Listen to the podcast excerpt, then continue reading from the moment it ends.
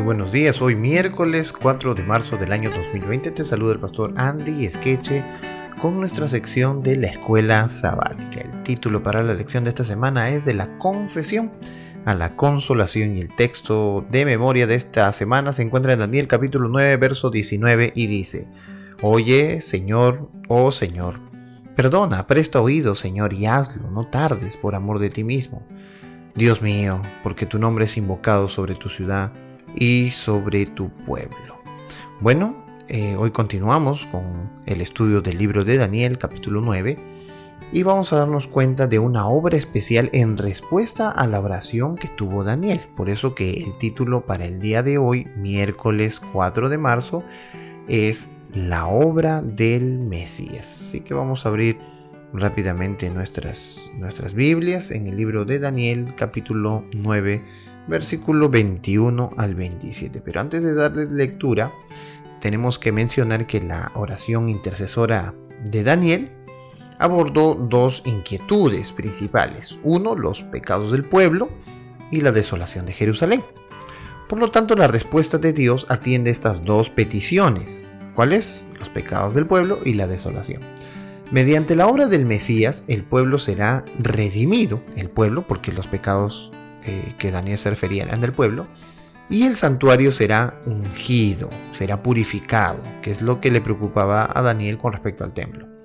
Sin embargo, los dos pedidos específicos se responden de manera que trasciende el horizonte histórico inmediato de Daniel. La obra del Mesías beneficiaría no solamente a los judíos, sino a toda la raza humana. Así que ahora vamos a darle lectura al texto que estábamos mencionando. Daniel capítulo 9, verso 21 al 27 dice. Aún estaba hablando en oración cuando el varón Gabriel, a quien había visto en la visión al principio volando con presteza, vino a mí como a la hora del sacrificio de la tarde, y me hizo entender y habló conmigo diciendo, Daniel, ahora he salido para darte sabiduría y entendimiento. Al principio de tus ruegos fue dada la orden, y yo he venido para enseñártela, porque tú eres muy amado. Entiende pues la orden y entiende la visión.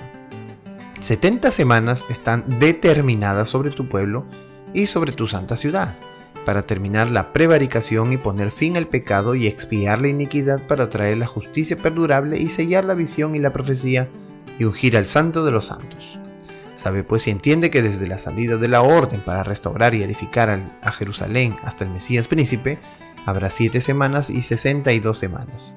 Se volverá a edificar la plaza y el muro en tiempos angustiosos, y después de las sesenta y dos semanas se quitará la vida del Mesías, pero no por sí, y el pueblo de un príncipe que ha de venir destruirá la ciudad y el santuario, y su fin será con inundación, y hasta el fin de la guerra durarán las devastaciones. Y por otra semana confirmará el pacto con muchos, y a la mitad de la semana hará cesar el sacrificio y la ofrenda.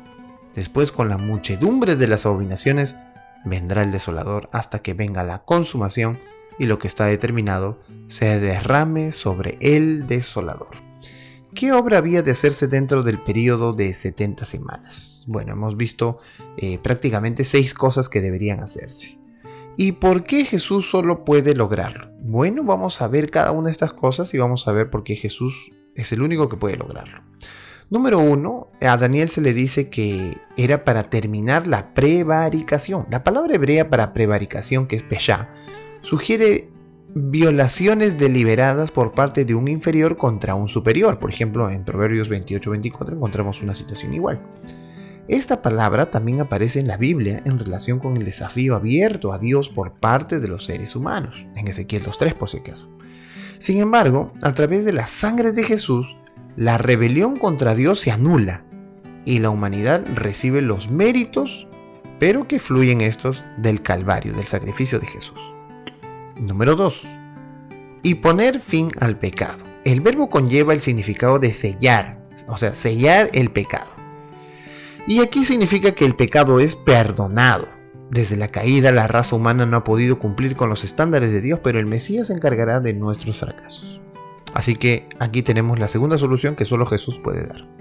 Número 3. Expiar la iniquidad. Como dice Pablo, por cuanto agradó al Padre que en él habitase toda plenitud y por medio de él reconciliar consigo todas las cosas, así las que están en la tierra como las que están en los cielos, haciendo la paz mediante la sangre de su cruz. Colosenses 1, 19 y 20.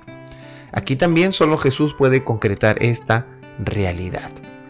Verso 4. Para traer la justicia perdurable. Cristo tomó nuestro lugar en la cruz y por lo tanto nos otorgó la bendita condición de estar bien con Dios. Solo por fe podemos recibir esta justicia que viene de Dios. Y sellar la visión y la profecía. Cuando Cristo se ofreció en sacrificio, las profecías del Antiguo Testamento que señalaban su obra expiatoria se sellaron, en el sentido de que se cumplieron. Número 6. El ungir al santo de los santos. El santo de los santos que aquí se menciona no es una persona, sino un lugar.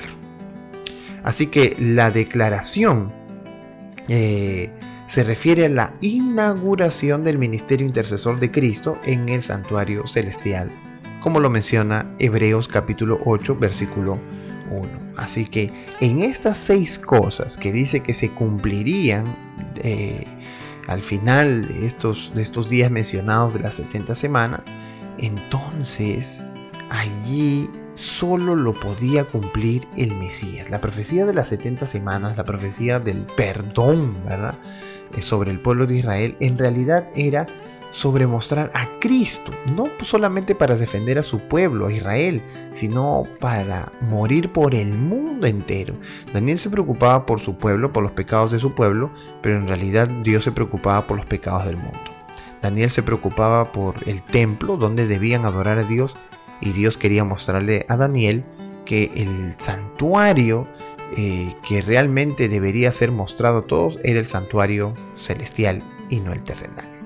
Daniel estaba muy preocupado con las cosas terrenales, pero Dios le mostró una esfera mayor, que era el santuario celestial. La obra del Mesías es capaz de quitar la prevaricación, es decir, el celo, el odio que había, la rebelión que había entre Dios y el hombre, poner fin al pecado, es decir, perdonarlo, expiar la iniquidad, eh, traer la justicia, sellar la visión, es decir, cumplir la visión y la profecía de que vendría el Mesías, y ungir al Santo de los Santos, es decir, la inauguración del santuario celestial, donde se realizaría el esfuerzo mayor, pero no solamente por los judíos, como estaba preocupado Daniel, sino por los de todo el mundo.